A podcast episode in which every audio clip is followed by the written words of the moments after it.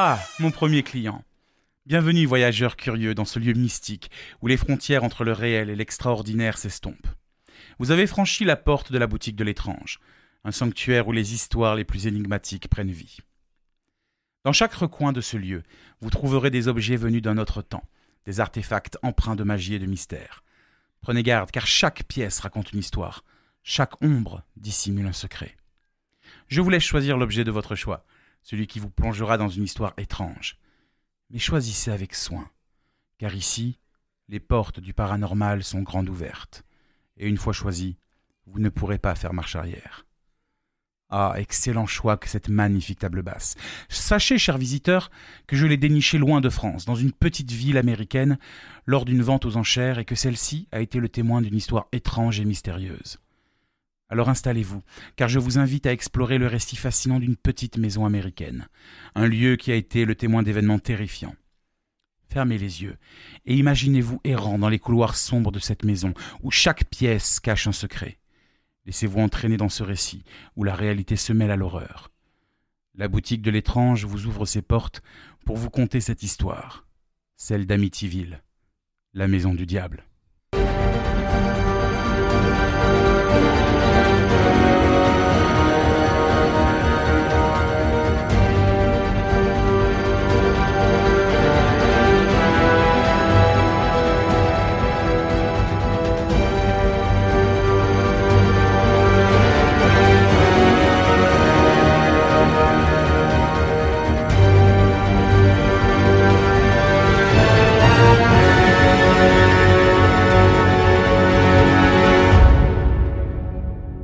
Remontons le temps jusque dans les années 1970. La famille de Féo, composée des parents, Ronald et Louise, ainsi que de leurs cinq enfants, Ronald Jr., Dawn, Allison, Mark et John, semblait être une famille comme les autres.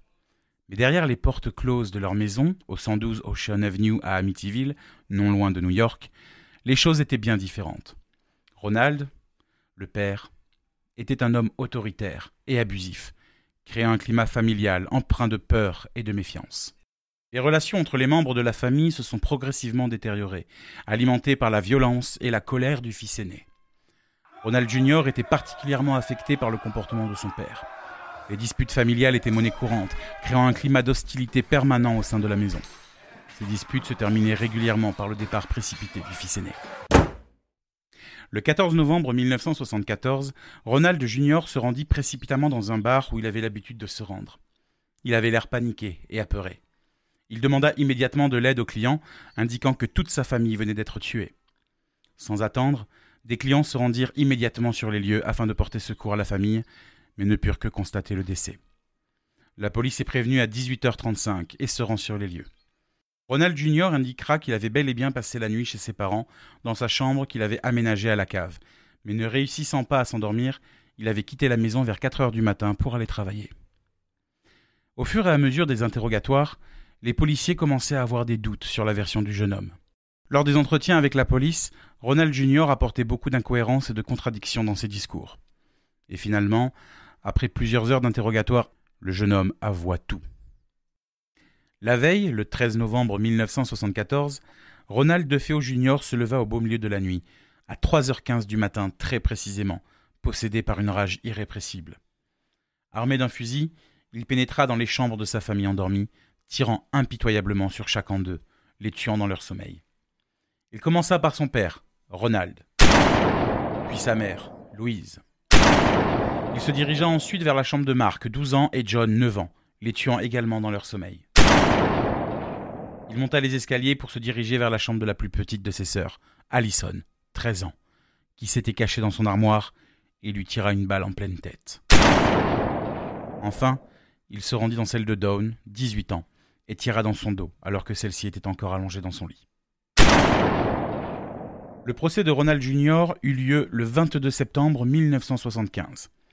Devant le juge, il indiquera qu'une voix dans sa tête lui disait chaque nuit depuis des semaines Attrape-les,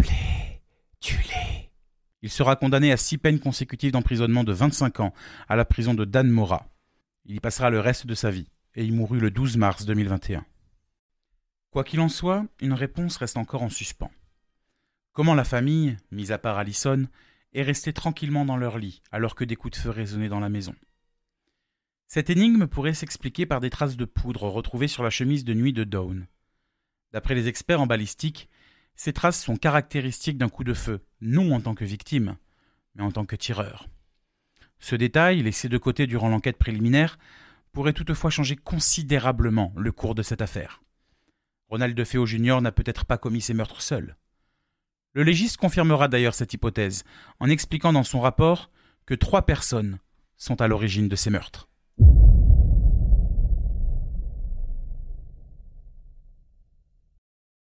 La maison sera mise en vente quelques jours après le massacre pour la modique somme de 80 000 dollars, un prix extrêmement bas pour ce type de bien, encore plus dans un quartier comme celui d'Amityville.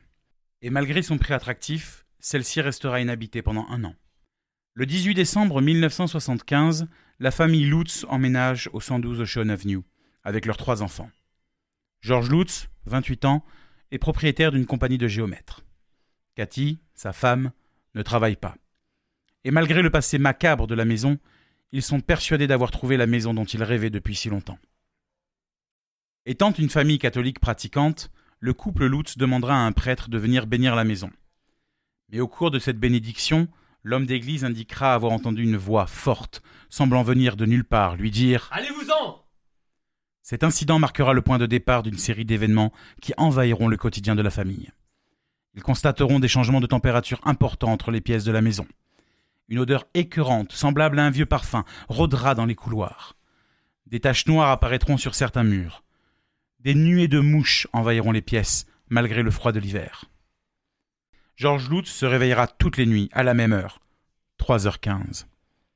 Mélissa, la plus jeune fille du couple, commencera à parler toute seule, semblant répondre à des questions ou entretenir des conversations pendant de longues heures parfois. Elle indiquera à ses parents discuter avec sa nouvelle amie, Jodie, et que celle-ci lui dirait qu'elle resterait toujours dans la maison. Au cours de travaux de rénovation que Georges entreprend le soir après sa journée de travail, il fera la découverte d'un réduit dans la cave, qui ne figure sur aucun plan. Cette petite pièce, malodorante, est peinte en rouge, créant une atmosphère dérangeante. Même le chien de la famille, un labrador noir, refusera de s'y rendre ou de s'en approcher. Quelques jours après cette découverte, un lion en céramique se met à bouger tout seul. Un matin, la famille découvre dans la neige des traces de sabots fourchus tout autour de la maison. Ces empreintes les conduisirent devant la porte du garage qui avait été arrachée. Cathy fut la première à être véritablement terrorisée par ces phénomènes. Des bras invisibles semblaient l'enlacer, comme si une chose voulait la posséder. Des marques rouges très douloureuses apparurent sur sa peau. Georges aussi vivait des choses étranges. Il entendait une fanfare défiler dans la maison, mais il ne voyait rien. En revanche, il retrouvait les meubles poussés contre les murs. Plusieurs fois, ils virent des ombres passer dans la maison, tantôt d'immenses silhouettes cornues ou cochons diaboliques aux yeux de feu. Une nuit de janvier 1976, Georges n'arrivait pas à trouver le sommeil. Il se tourne vers sa femme afin de la prévenir qu'il allait sortir prendre l'air. Mais celle-ci ne se trouvait plus allongée à ses côtés. Elle lévitait au-dessus du lit. Lorsqu'il l'attrapa sa manche pour la faire redescendre, celle-ci se rida un instant, la faisant paraître pour une vieille femme hideuse. C'en était trop pour la famille Lutz. Cette nuit-là, après vingt-huit jours dans leur nouvelle demeure, ils quittèrent la maison laissant toutes leurs affaires derrière eux.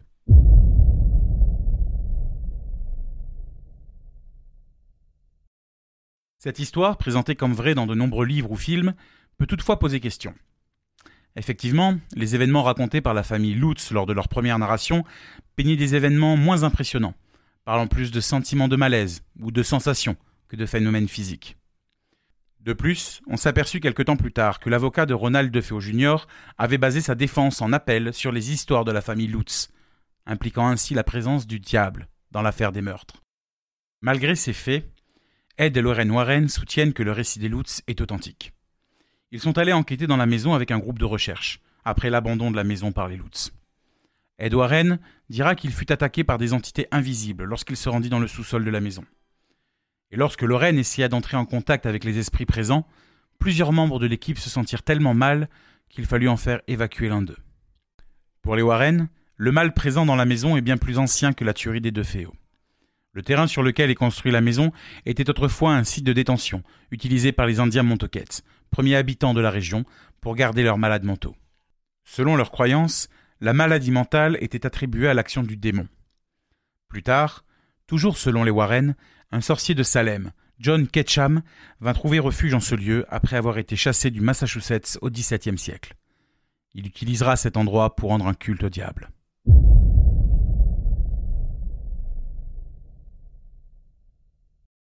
L'affaire est-elle classée? Pour la justice, oui. Mais pour l'opinion publique, l'histoire d'Amityville continue encore de faire couler beaucoup d'encre.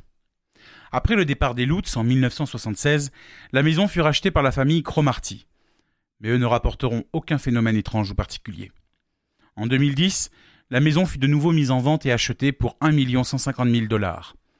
La nouvelle famille organisa un vide-grenier pour vendre et vider les biens laissés sur place par les anciens propriétaires. Dans le lot, on pouvait encore trouver des meubles appartenant aux Lutz. Cette journée porte ouverte attira des centaines de curieux, venus dans l'espoir de voir quelque chose. Mais rien ne se passa.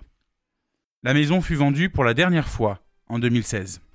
Au terme de cette plongée dans l'horreur, nous sommes confrontés à l'inexpliqué, à l'inconcevable et à l'effroyable.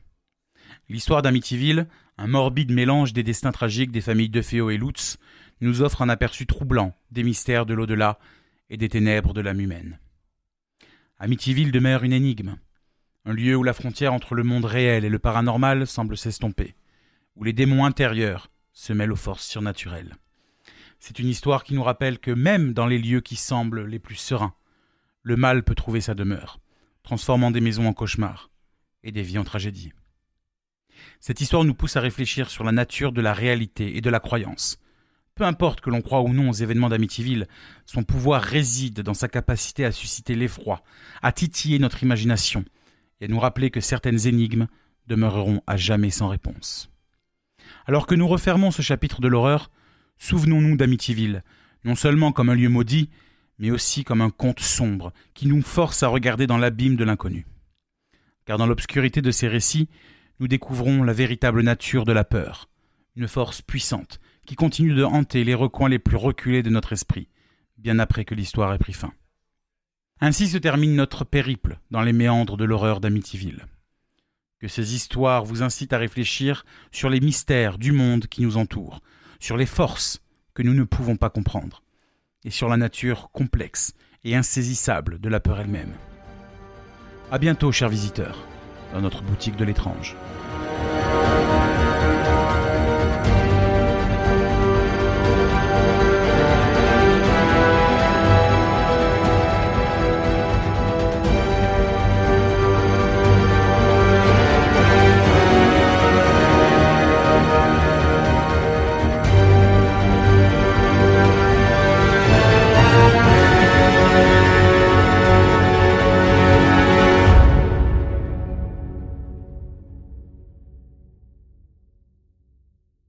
Si cette histoire vous intéresse et si vous souhaitez en savoir plus, nous vous conseillons les œuvres suivantes.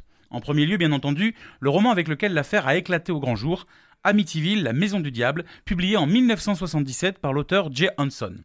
Pour les moins lecteurs, deux films ont été adaptés du roman. Le premier, Amityville, la maison du diable, sorti en 1979, et Amityville, sorti en 2005. Enfin, pour une approche plus rationnelle de l'affaire, nous vous conseillons le livre L'affaire Amityville, le meurtre de la famille DeFeo par l'auteur Rick Ozuna. Nous offrant ici une enquête inédite, donnant une toute autre vision de l'histoire où le diable n'est pas responsable de ses atrocités.